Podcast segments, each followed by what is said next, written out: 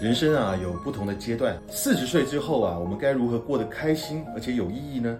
我认为啊，四十岁后的最佳生活状态啊，应该是物质生活低配，家庭生活高配，精神生活顶配。首先啊，要学会啊，物质生活低配。人在四十岁之后啊，才会开始明白啊，幸福不在享乐当中，不衣玉食啊才是真。适当的节制物欲啊。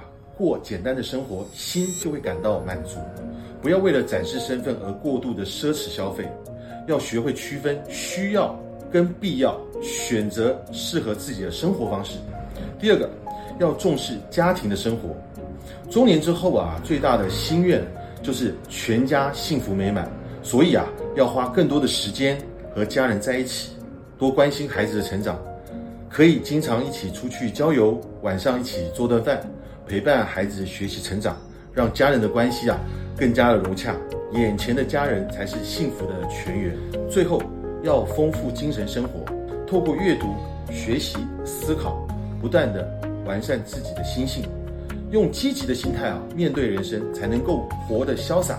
可以花时间看看哲学、心理学的著作，包括陈峰老师的《创业者的孤单心事》脸书粉丝团，寻找人生的真谛。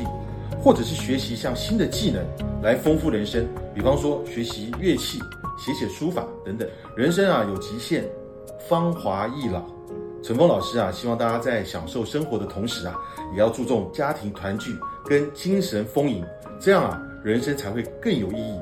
让我们一起活出最精彩的人生。